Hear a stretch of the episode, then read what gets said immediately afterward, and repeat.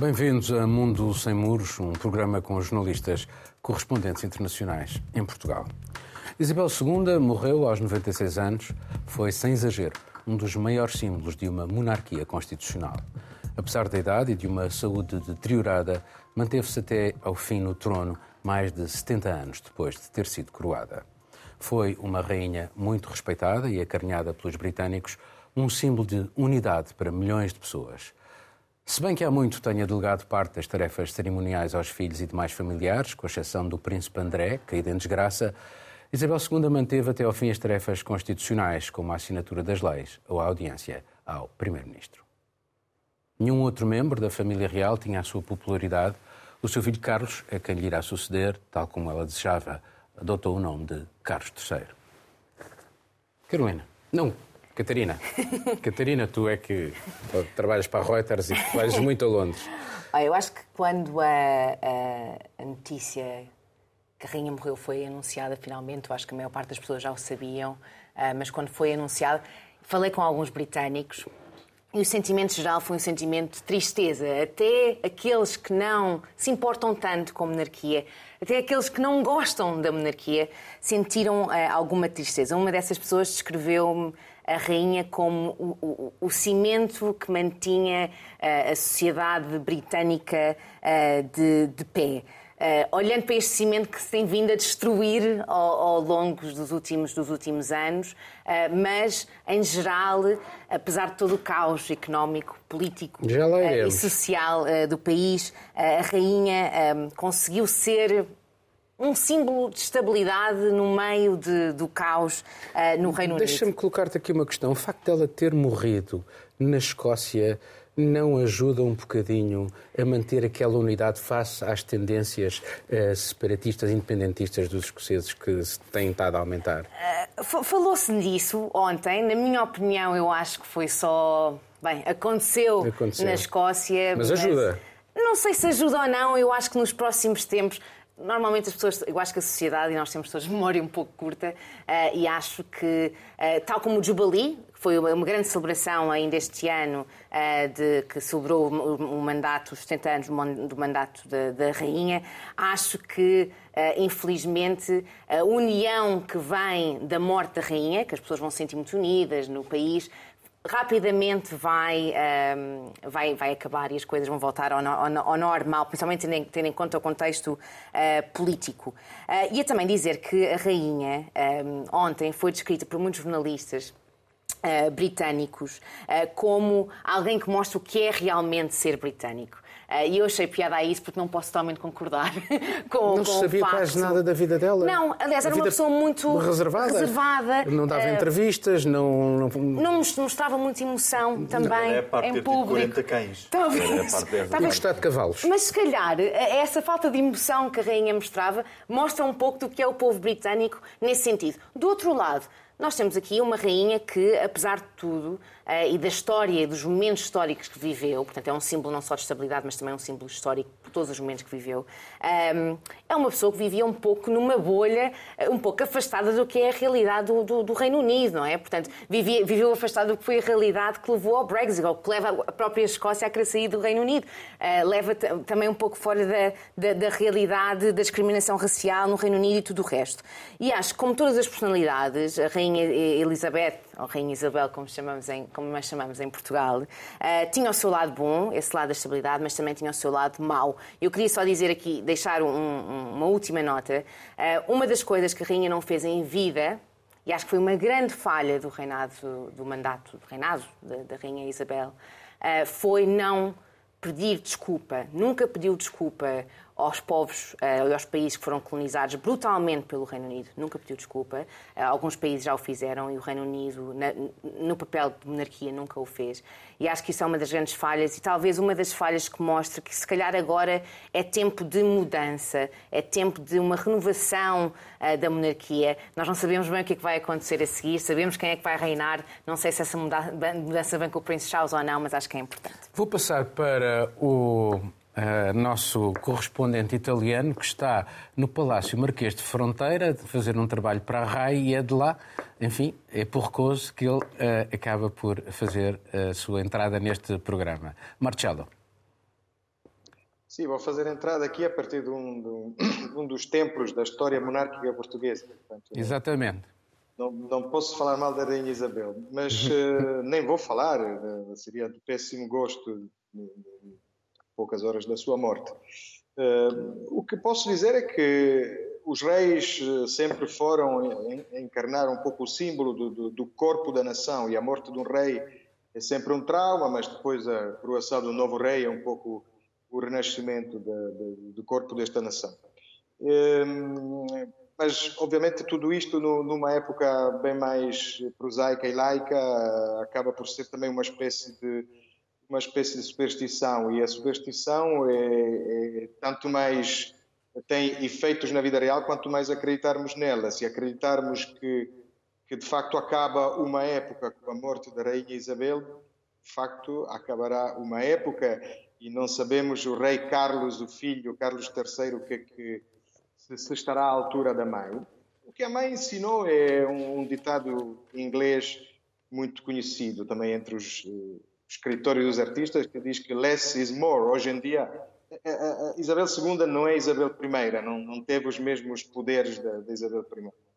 Hoje em dia, ser um bom monarca é precisamente conseguir esquivar-se, ficar nesta, neste, na, sua, na, na privacidade sem permitir que o ambiente mediático, hoje em dia muito agressivo, eh, se torne um, um problema para, para, a própria vida da nação. A Casa Real inglesa sabe disso muito bem, porque atravessou crises que não foram, de facto, crises políticas, eh, foram crises mediáticas, que se tornaram políticas enquanto crises mediáticas. Eh, a Rainha Isabel atravessou uma década do seu longo reinado muito difícil, foi a década de 90, por causa disso ainda hoje muitas figuras da, da Casa Real são, são, são, são figuras eh, têm uma, uma, uma, uma projeção pública complicada.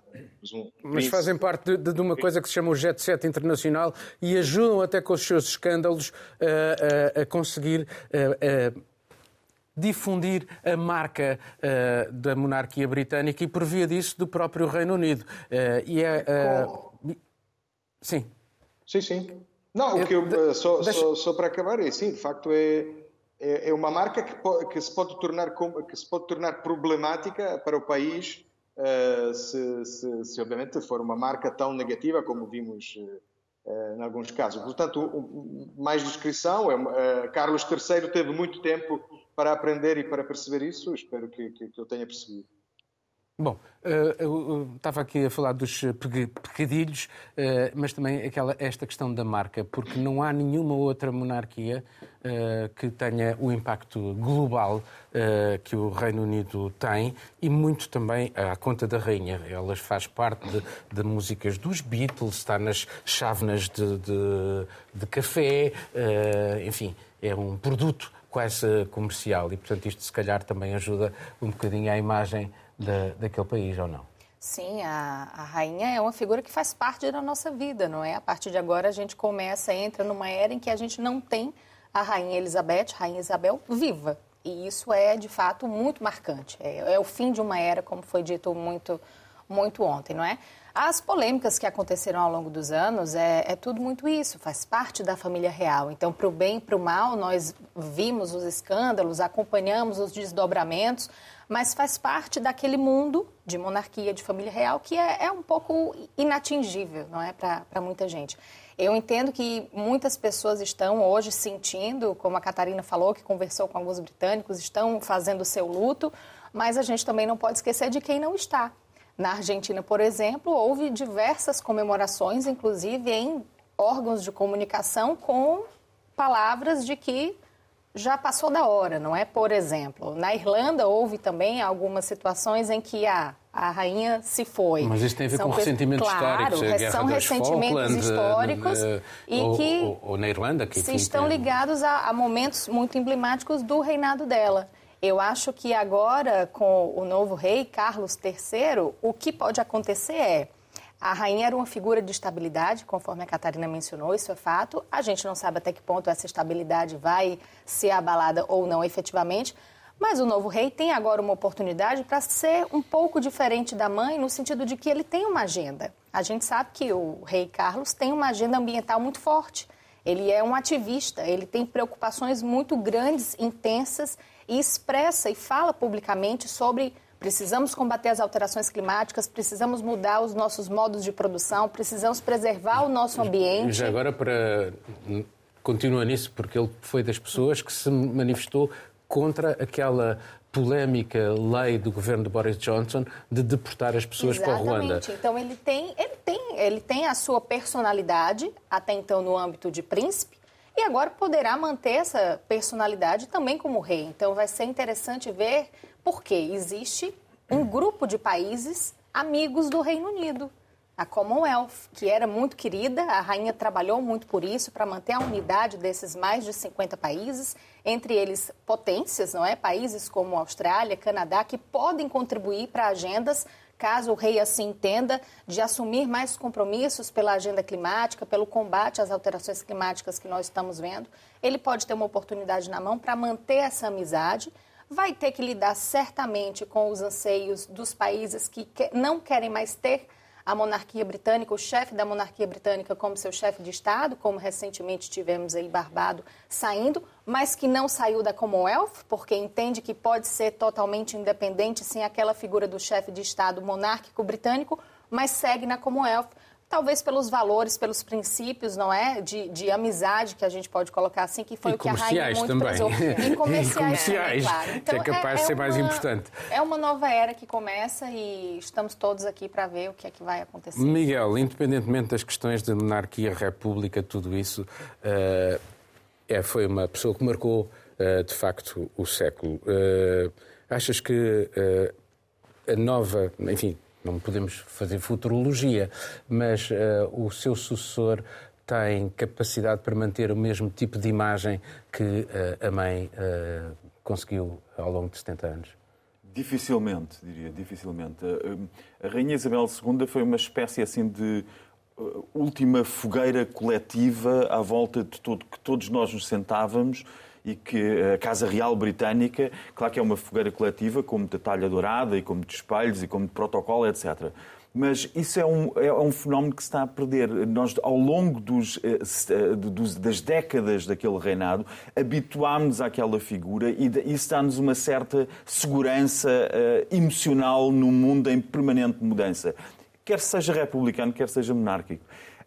O que acontece é que a instituição não contribuiu nada, não há nada de lógico que explique isto, porque eh, exatamente a contenção política da Rainha Isabel, que nunca emitia a sua opinião, ao contrário do seu sucessor, o, agora rei Carlos III, que tenha mais sorte que os seus antecessores, que o Carlos I e o Carlos II, ambos seguiram eh, guerras civis. E as instituições não duram para sempre. Não é preciso recuarmos ao século XVII para ver guerras civis e mudanças nas, nas monarquias. Eh, nós tivemos num cenário ehm, de, de, de guerra, na Primeira Guerra Mundial, desapareceram as três maiores monarquias da Europa que foram o Império Austro-Húngaro, o Império Alemão e o Império do Czar eh, Nicolau II. Portanto, Guilherme II desapareceu, o eh, Francisco José desapareceu da Áustria e nada é eterno. E este sucessor, apesar de ser um, um ecologista empenhado, também é um empenhado uh, em opinar sobre arquitetura e não gosta da arquitetura moderna, por exemplo, e opina sobre questões sociais e sobre questões políticas e opina sobre aquilo que os alunos devem fazer antes de ir para a escola de manhã, que é ir à casa de banho. Chega a este ponto de dar a sua opinião sobre tudo e mais um par de botas. É uma espécie de e Marcelo Rebelo de Sousa. permanentemente ele tem que exercer, de facto, aquilo que é contenance, uma... ele tem que se conter e tem que tomar conta, porque senão os números falam contra a Mas, Casa Miguel, Real Britânica. Os Miguel. números, Paulo, deixa-me só dizer, dizem que neste momento, na faixa etária entre os 18 e os 24 anos, 40% não querem mais a monarquia. E aqueles que querem a monarquia não chegam à maioria. Portanto, e, entre os adultos duplicou o número das pessoas que consideram que a Rainha Isabel devia chegar ao fim, a monarquia duplicou. Vai estar nos 25% ainda. Não precisamos falar da Escócia, onde quase que atingiu a maioria a vontade de desligar da. Só, só para fechar isto, Miguel, gostava de saber a tua opinião, porque estavas a falar do Príncipe Carlos que se mete em tudo e um par de botas já agora, uh, mas a Rainha uh, punha-se exatamente fora de tudo. Exato. E ela, por exemplo, diz, sem sabermos, que era contra o Brexit e que a única maneira de expressar que era contra o Brexit foi de se vestir com cores da Europa. Uh, portanto, se calhar nem uma coisa nem outra. Bem, eu, eu acho que a senhora devia ter mais pares de sapatos do que Imelda Marcos, só que isso nunca foi uma questão. Aliás, eh, se é para, para ter uma questão, se, se o sucessor uh, tem preocupações ecológicas, bem pode começar por desvincular os investimentos que a rainha tinha nas petrolíferas. Tinha e tem a Casa Real. Uh, portanto, tem um longo caminho para andar para mostrar a, a sua valência enquanto ecologista. O que eu penso que é importante vermos é que as, as instituições não são para sempre. Eh, no Reino Unido, para além dos jovens, para além da população em geral, que é crescentemente cética, temos as muitas minorias eh, e etnias que são ainda mais céticos em relação a esta instituição, que é uma instituição que nem sequer conseguiu, como a Catarina referiu, isso é um ponto importantíssimo, apresentar desculpas por uma política colonial que foi uh, uh, tremenda, tremenda. Talvez só possa competir com a política colonial belga na, na, naquilo que, que fez em África, na Ásia, na Índia. Uh, e, e, isso são assuntos que têm de ser discutidos, vão ser discutidos e põem sempre, última raça, põem sempre em causa a própria uh, instituição da monarquia. Bom, vamos passar para outro tema.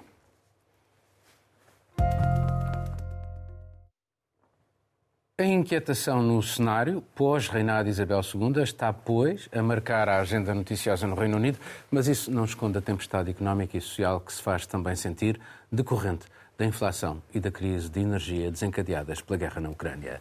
É com este pano de fundo que a sucessora de Boris Johnson inicia funções. Liz Truss foi a escolha dos militantes do Partido Conservador para substituir o polémico Primeiro-Ministro. Como medida de urgência, impôs já o congelamento da fatura de energia das famílias, mas talvez não chegue. Truss ocupou o célebre número 10 de Downing Street a meio da semana. Namorada dos chefes do governo, compôs de imediato a sua equipa governativa, que é diversa, mas sobretudo leal. Trata-se de uma defensora do mercado livre, de menos Estado. Jura por reduções de impostos, internamente tem o desafio imediato da inflação e do crescimento anémico da economia, tem ainda de enfrentar um enorme mal-estar espelhado em múltiplas greves exigindo aumentos salariais. Situação tanto mais grave pela quase ausência de amortecedores sociais no país e por infraestruturas e serviços públicos enfraquecidos por anos de desinvestimento e desregulamentação. Externamente, o Reino Unido tem ainda tensões com a União Europeia decorrentes do Brexit. Liz Truss defende a denúncia do protocolo da Irlanda do Norte, o que é considerado por Bruxelas como uma violação de compromissos internacionais e traz riscos de uma guerra comercial com os antigos parceiros europeus. Vou começar agora por ti. É, a Liz Truss teve aí um começo não é, de governo que, bom, pegou o fato que marca esse novo momento para o Reino Unido, não só pelo início do governo dela, mas também agora com, com a morte da rainha. Deixa-me só dizer que o Parlamento agora vai ficar fechado por 10 dias Sim. e há uma urgência enormíssima. As faturas de eletricidade estão previstas aumentar no dia 1 de outubro. Exatamente. E ela teve a chance, nesses poucos momentos, não é, à frente do governo, ela teve a chance já de fazer a primeira ronda de perguntas ser questionada sobre o seu projeto, apresentar de maneira ainda sem muito detalhes o que vem por aí. E, e, bom, se saiu como pôde, não é? Eu acho que também são pouquíssimos dias do que a gente está vendo aí da nova primeira-ministra. Ela se saiu como pôde com o que tem na mão até agora. Acho que um fato que marca realmente é a questão da, da lealdade e do trabalho pelo Partido Conservador. Então, ela foi fiel a Boris Johnson no seu primeiro discurso, não é? Ressaltando os pontos positivos que ele deixa no, do, do seu governo. Ela foi fiel a quem demonstrou apoio nessa corrida para que fosse agora a nova primeira-ministra do Reino Unido. E eu acho que internamente era isso também um pouco do que o Partido Conservador precisava. Alguém que chegasse, organizasse e dissesse: estamos juntos nesse momento, quem não está se afasta um pouco e vamos seguir daqui para frente. É impressionante a gente pensar em líderes do Sistema Nacional de Saúde que vêm à frente alertar para uma possível crise que a população vai, vai enfrentar pelo empobrecimento. Quando é que a gente para para pensar que a sociedade do Reino Unido ia chegar ao ponto de estar pobre para passar por crises de saúde, para não ter como pagar a sua conta de energia, para não ter o que comer e ser preciso que o sistema de saúde venha alertar para o que vem por aí. As faturas de energia vão aumentar em outubro, não é? A expectativa é que 25% da população não consiga pagar o que está chegando. E a proposta da primeira-ministra nesse momento para congelar esses valores é uma ação política que pode ser impactante positivamente para que o eleitorado diga, pelo menos vai congelar alguma coisa, então demonstre um certo apoio. Isso preocupa um pouco a oposição trabalhista, que entende que pode dar um resultado entre a população. Mas quem vai pagar essa conta no final? Ao mesmo tempo que se congela, não há uma articulação, não há taxas, não há impostos. Para onde vai essa conta? Isso vai sair do governo. Saindo do governo, sai da população. Marcelo, uh, apesar desta uh, coerência uh, que, que foi aqui descrita de Liz Truss, ela, o seu percurso político passou, foi com a mãe, comícios do Partido Trabalhista, passou pelos liberais e acabou agora nos conservadores. Portanto, enfim, em termos de. Só para pôr as coisas em termos de coerência, enfim, mais, mais antiga. mas sobre, sobre, sobre estas, esta situação e, enfim, este, este ato que há até poder haver alguma, alguma solução sendo que ela já disse que vai voltar à exploração do petróleo no Mar do Norte, vai uh, impor o fracking, portanto acabou com a moratória do fracking, que é uma exploração de gás, de combustíveis uh, fósseis, muito, uh, que põe muito em causa o ambiente. mas, Marcelo. Sim, em relação à coerência de Liz Truss, sabemos que uh, pecou até de excesso de, de, pragmatismo, mudou de ideias muitas vezes, uh, mesmo em relação a, a, aos seus sentimentos antimonárquicos ou de esquerda, mas isso era, isso era quando era muito jovem e acho que qualquer um de nós, se fosse confrontado hoje com o que dizia quando tinha 20 anos, teria alguns problemas, sobretudo para nós que estamos mais longe dos nossos 20 anos. Uh, aqui no painel há pessoas mais novas, se calhar têm menos problemas desses.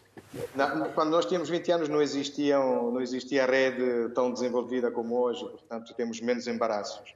Um, o, que, o que é interessante agora ver é que é, nós, embora gostemos agora de pensar que acabou uma época isabelina, Isabelina II, sem Shakespeare, eh, na verdade o que os historiadores dizem e provavelmente dirão cada vez mais no futuro é que, é que, vivemos uma época que se pode também chamar de thatcheriana, pelo tipo de, de, de filosofia uh, que, que, que, governou e que orientou os governos do Ocidente. E há quem diga que esta época acabou com a fase pandémica, com, com a pandemia de Covid-19 e com, e com a forte intervenção do Estado para, para sustentar a economia durante a pandemia e temos agora uma fase de, de, de, de forte intervenção dos Estados para enfrentar os problemas que também são pós-pandémicos e pós-invasão da Ucrânia. Eh, temos a, temos a inflação, temos uma série de, de, de problemas ligados a, aos recursos uh, naturais e para, para apoiar o, o, crescimento econômico, para sustentar o crescimento econômico. Ela é considerada uma thatcheriana, aliás, é, juntamente com o seu ministro do Tesouro, quase Kwarteng, primeiro-ministro do Tesouro britânico de, de, ascendência africana, negro, é, é, é, autora de um manifesto chamado Britannia Unchained, que era considerado o, o manifesto do neo-thatcherismo. E é interessante ver os, como é que o seu pragmatismo vai reagir aos desafios económicos um, que temos pela frente, ou seja, se vai optar por um thatcherismo rigoroso ou se não vai aguá-lo com ideias de maior intervenção do Estado. Então dás-me deixa, para eu, dás deixa para eu passar aqui ao Miguel, está bem? Miguel. Bem, de facto é tudo isso. Estamos, temos de eh, ver em que país é que Liz Truss vai pegar. Eh, eh, para já, ela já tem um mérito político de ter sobrevivido a duas cabeças coroadas, já sobreviveu politicamente a dois monarcas. Eh, é um, é um balanço maior do que os seus 15 antecessores, 14 antecessores. Mas ela tem um plano, independentemente de, de, do seu, de, da sua personalidade, que está muito ao nível de, Boris Johnson, quanto à solidez e quanto, a, quanto às convicções com que defende os seus princípios. Eh, mas, eh, tirando tudo isso, aquilo que nós assistimos é o começo de uma época, como o Marcelo dizia, que está por definir, porque quando nós olhamos para a Rainha Vitória, que governou durante 64 anos, julgo 64 ou 68 anos o, Reino Unido, foi menos do que a Rainha Isabel II, de qualquer forma, mas quando olhamos para aquela época, é uma época bem demarcada, é uma época bem demarcada quanto aos valores da sociedade, quanto ao papel do Reino Unido no mundo, e quando nós olhamos para aquilo que será um dia, na retrospectiva, a era elisabetiana, ou isabelina, como quiserem, estes 70 anos, talvez a definição seja essa, seja uma época que foi a época da prosperidade e da paz e de um poder ainda muito grande do Reino Unido, por exemplo, através dos, uh, dos realms e do Commonwealth e de todos os países que ainda têm a coroa britânica como uh, símbolo de chefia de Estado. Canadá, uh, Jamaica, Belize, Barbados, todo, todos esses realms que a Austrália, mas onde este papel é muito posto em causa. Portanto, eh, o Reino Unido encontra-se num, num, processo de encolhimento de importância que vem de há muito. E esse encolhimento vê-se, por exemplo, na questão da Irlanda do Norte. A Liz Truss está neste momento a ser muito pressionada pelos Estados Unidos, que ameaçam não assinar acordos com o Reino Unido se uh, Londres eh, for pelo caminho de denunciar o acordo que assinou. O protocolo Portanto, da Irlanda é só, do Norte, exatamente. Não, é, não, somos só nós na União Europeia a fazer, a, a realçar a importância de, de, que os pactos são para ser cumpridos. Rei, eh, os Estados Unidos estão a fazer a mesma coisa. E o Reino Unido está, eh, pode estar a assistir a um processo de fragmentação não só de, territorial, até pelo, pelo risco da Escócia, não só social, pela, pela, pela pouca representatividade que esta Casa Real tem na população, porque, quer dizer, quem é um príncipe Carlos III para vir a pregoar medidas de poupança? Quem é que pode levar a sério um, um, um monarca ou uma, uma Liz Truss que venha dizer que eh, no, no inverno as casas não devem ser aquecidas mais do que 19 graus, se for esse o caso do Reino Unido também. Mas a, a questão é que este é um momento de mudança clara e talvez seja essa, essa a maior importância do marco de, de, de, da era da Rainha Isabel II, que começa também com este, eh, este governo de Liz Truss, é que nós assistimos a uma mudança de paradigma muito forte dentro do Reino Unido e, aliás, em toda a Europa nós não sabemos para onde é que esta Europa vai seguir, eh, tendo em conta as imensas tensões que está a sofrer. Catarina. Eu acho, por acaso, que antes de falar de Liz Truss, Primeira-Ministra e Nova Era, é importante referir exatamente o que referiste há bocado, que é o passado de Liz Truss. E sim, Liz Truss era muito mais nova quando era na universidade, quando era membro do, dos Liberal Democrats e quando ia com a mãe a protestos contra Margaret Thatcher, que agora é o ídolo de Liz Truss. Mas não nos podemos esquecer que esta conversão de Liz Truss foi vista há bem pouco tempo com o próprio Brexit. Sim, ela era, Lisa ela era contra e tornou-se uma para ficar, para ficar dentro, do, do, dentro da União Europeia e rapidamente, depois da votação, decide uh, começar a, a, apoiar o Brexit. E aqui, em termos do, man, do mandato dela como Primeira-Ministra, temos alguns problemas. Aliás, vimos agora, uh, acho que foi ontem, que ela nomeou um, um, ministro e um secretário de Estado para a Irlanda do Norte que são uh, uh, abertamente eurocéticos. Portanto, há aqui realmente uma, uma, conversão. Eu acho que a palavra certa para descrever é, o, o governo é um governo ainda mais à direita do que o é, Boris Johnson. É, muito, é muito mais e, e vimos também alguns dos, dos, ministros, bem, que não eram tão à direita, estavam ali no centro-direita, a puxar para a direita, que já saíram pelo próprio pé, não é? Que eram ministros que também tinham apoiado a candidatura uh, do outro candidato, do Sonac, Sonac, e decidiram, e decidiram sair, sair e ela aí construiu o próprio, a própria uh, o seu próprio governo. Um, e bem, e um governo leal, e era o que ela tinha que fazer. Um, agora, eu acho que estes problemas políticos e até o Brexit até o Brexit, eu acho que vai ser, para ser com toda a sinceridade, acho que vai ser o menor dos problemas que ela vai enfrentar nos próximos anos. Aquele sonho da Global Britain, do, do, regresso ao passado. É, eu acho, eu acho que ela é vai ter tantos. Eu, eu acho que há tantos problemas da vida real que ela vai ter que enfrentar nos próximos meses, nos Já próximos começaram anos. as greves? É- As greves. Vida real como em Windsor? Real como em Windsor? um, e, e, e, aqui, aliás, eu estive, eu estive em Londres este fim de semana e vi restaurantes, bares mais vazios do que o normal. Não havia tanta gente na rua. E falei com alguns empregados de mesa que me diziam: pois têm vindo menos pessoas. Já as pessoas a prepararem-se para aquilo que aí vem. As pessoas sabem que vai ser muito complicado. A inflação, no próximo mês, no Reino Unido, vai provavelmente chegar aos 13%. Uh, as contas da energia vão subir uh, drasticamente. Sim, ela congelou as contas durante dois anos, mas o CAP é 2.500 libras ao ano. Isso dividido por 12 são 280 libras por mês. Que família, no contexto de inflação, consegue gastar 200 e tal libras por mês para pagar as contas de eletricidade. Conheço, conheço muito poucas. Um, portanto, e, e, isto depois para não falar de outros, outros sistemas como o Sistema Nacional de Saúde e as greves que vão aumentar e vão continuar também no Reino Unido. Vamos passar para mais um tema. A União Europeia, também ela está em marcha forçada para enfrentar uma tempestade perfeita. Escassez de energia, inflação, riscos de recessão económica. E obrigada ainda a uma política de sobriedade decorrente da urgência no combate às alterações climáticas.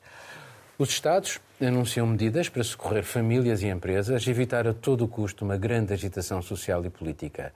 Mas com as taxas de juros a subir nos bancos centrais, o BCE acaba de o fazer mais uma vez, as condições dos governos europeus para limitar os efeitos da inflação e socorrer a economia deterioraram-se.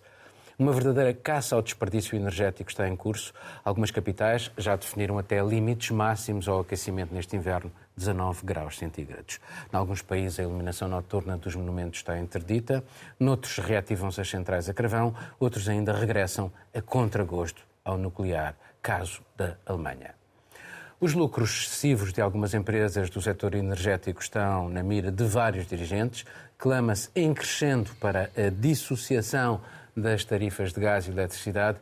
E tal como o G7 em relação ao petróleo russo, também a União Europeia pretende fixar um preço máximo para comprar gás à Rússia. Em Moscou, a multitude de sanções não verga o regime. Putin coloca a fasquia mais alta, ameaça fechar totalmente as torneiras do gás para a Europa enquanto durarem as sanções. Miguel.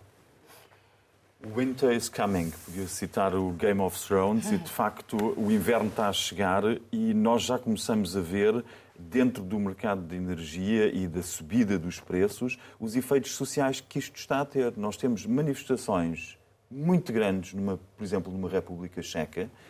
Temos a Polónia a perder o controle sobre a situação energética porque se apercebeu que, apesar da construção de um gasoduto para a Escandinávia, a Noruega está a cobrar preços de spot market à Polónia e a Polónia não tem uh, recursos para financiar este inverno. Temos uh, uma situação uh, altamente complicada do ponto de vista económico e energético e, sobretudo, isto não é uma não é uma situação que começou com a invasão da Ucrânia. Nada, em nada desculpa Putin, porque Putin, pelo contrário, Putin soube, soube aproveitar o momento, porque se nós olharmos, por exemplo, para a importantíssima indústria do alumínio, que recorre muito intensamente à energia e que depende muito do preço da energia, as fábricas na União Europeia, várias, começaram a falir em finais do ano passado. E começaram em finais do ano passado a transferir a produção para a China porque a energia estava demasiado cara na Europa. Isto significa que Putin aproveitou o momento com uma frieza tremenda. Porque eh, com a, a, a, trajetória dos preços da energia, que era de forte subida, ele conseguiu ainda levar a uma espiral que ameaça pôr em causa a coesão política e social da União Europeia. Nós já temos inúmeros exemplos disso. Nós olhamos, para, para por exemplo, para o funeral de Gorbachev esse grande homem que morreu quando nós estávamos eh, em, com o nosso programa em férias. Mas esse, eh, o funeral de Gorbachev teve a presença de um chefe de Estado da União Europeia no meio de uma guerra, que foi Viktor Orban, teve presente. Eh, eh, na Polónia, temos a Polónia a apontar armas à Alemanha e a fazer agora finca-pé, armas uh, políticas, a insistir com nova veemência nas reparações de guerra, a fazer acusações à Noruega, que não pertence à União Europeia, mas que está muito ligada às estruturas, às estruturas comunitárias. Portanto, nós estamos a assistir, temos a Itália com a ameaça de um governo de extrema-direita a subir ao poder, temos. Uh, um, o Reino Unido que já está fora. Portanto, estamos a, viver um momento de grande fragilidade política e quem está a aproveitar essa fragilidade política é Vladimir Putin, através da guerra que está a fazer. Vladimir Putin que conseguiu. A, a, tu falaste nos preços do gás, a Gazprom teve lucros recorde, 41 mil milhões. Apesar das sanções. Apesar ou por causa. Ou por Exatamente. causa. Deixa-me passar outras... para, o, para o Marcelo, porque já Estamos com muito pouco tempo. Marcelo, sobre este assunto que é absolutamente tenso nesta fase. Bem, sobre este assunto absolutamente tenso, obviamente uh, sabemos que, que, que é, um, é, um, tema muito complicado. A inflação é um, é um, é um monstro com que é muito difícil lidar. Uh, as intervenções são necessárias, mas o risco destas intervenções de Estado, destes apoios financeiros é que possam criar uh, uma famosa, famosa espiral inflacionista.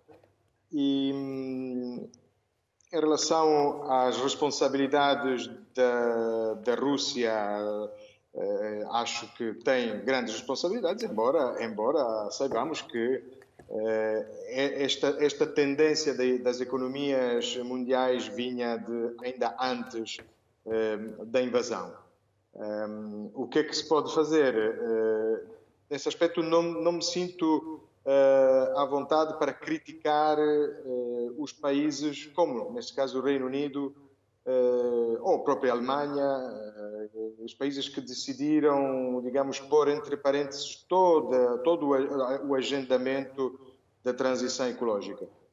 Atenção, a transição ecológica não está e não pode ser posta em causa, o famoso 50 for 55, uh, para a redução das emissões carbónicas na União Europeia, uh, mas uh, um abrandamento se calhar é necessário, a não ser que queiramos mesmo ficar estrangulados entre uma capacidade das energias renováveis que ainda limitada. Infelizmente, não, não, não, apostamos mais depressa nas renováveis. Mas, mas oh, oh Marcelo, Marcelo, Marcelo, é preciso investimentos, são necessários investimentos, quer para, para, para retomar as energias fósseis, quer para a transição energética. Com as taxas de juros a subir, os, os, os, os governos que têm já que uh, uh, dar auxílio às, às pessoas vão ter que se endividar mais. E, portanto, a questão é que modelo de sociedade é que nós estamos a construir e temos aqui alguma,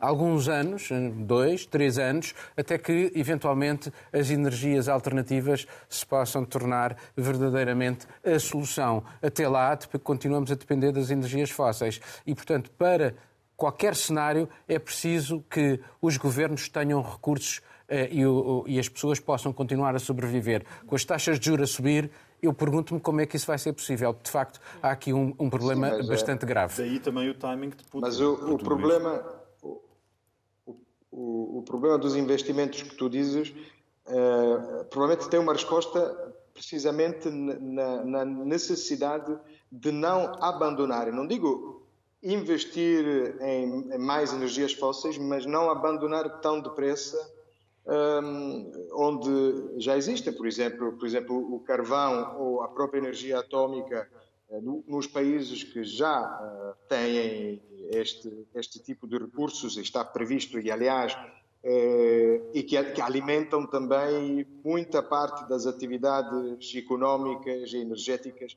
de países que não têm, que não têm, por exemplo, energia atómica. Nós sabemos que o Portugal é, é um país que está na vanguarda das renováveis, mas também importa muita energia da, da, de Espanha, que tem, que tem centrais nucleares.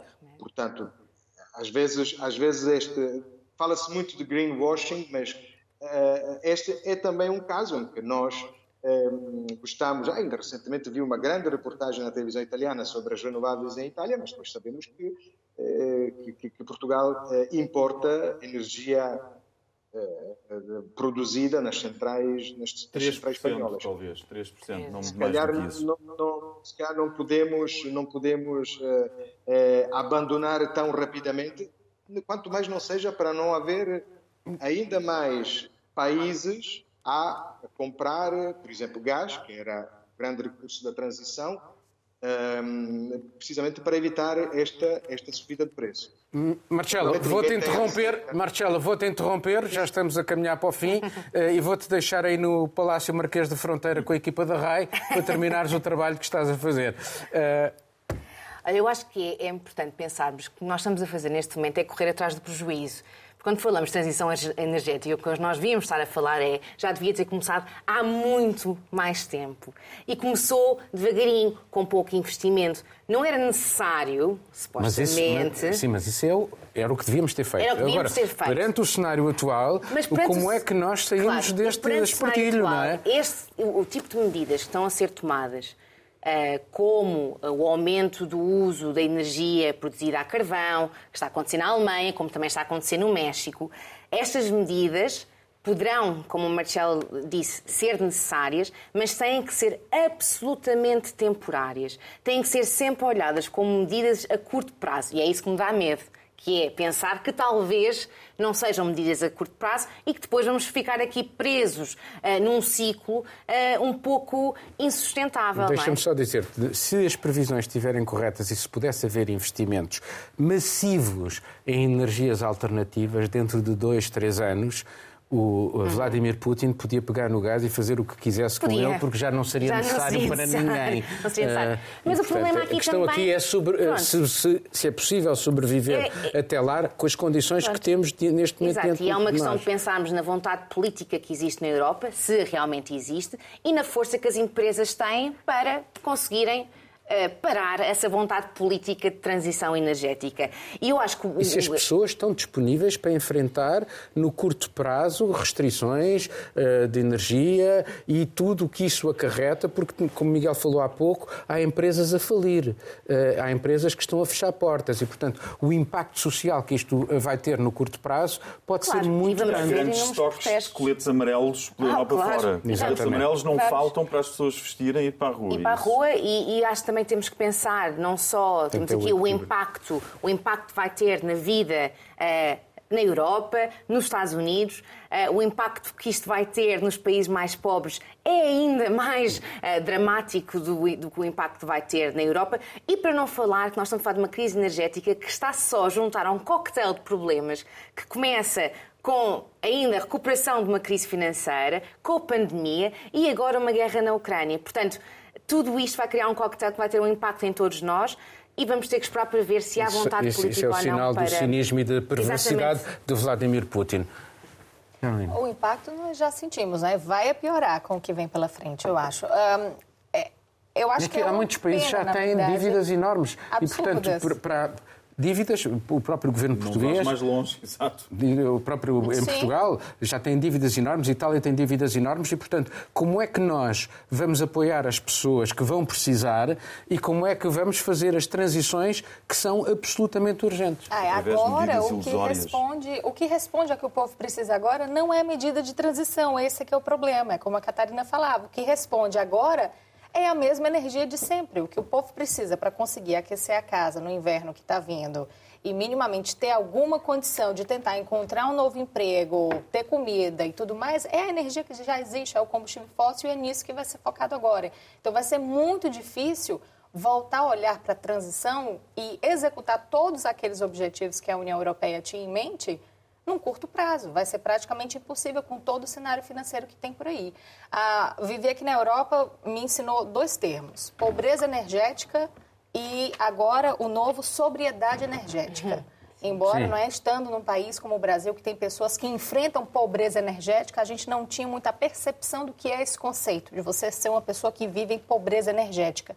E chegar, e estar aqui foi me deu uma perspectiva muito interessante do que é isso, do que é essa dependência, de como é que os países construíram seus sistemas com essa forte dependência. Mas deixa-me dizer que a, a noção de pobreza também varia de sociedade para sociedade. Ser claro, um, pobre nos Estados, uma pessoa que é considerada um pobre nos Estados Unidos não é a mesma coisa de um pobre na Índia. Não, mas falando Portugal especificamente... pode ensinar ao resto da Europa como é que se vive numa casa fria. Nós somos especialistas Exato, foi, em viver em é casas nesse frias. Contexto, nesse norte... contexto da, da pobreza energética, de você não ter condição de pagar a sua energia.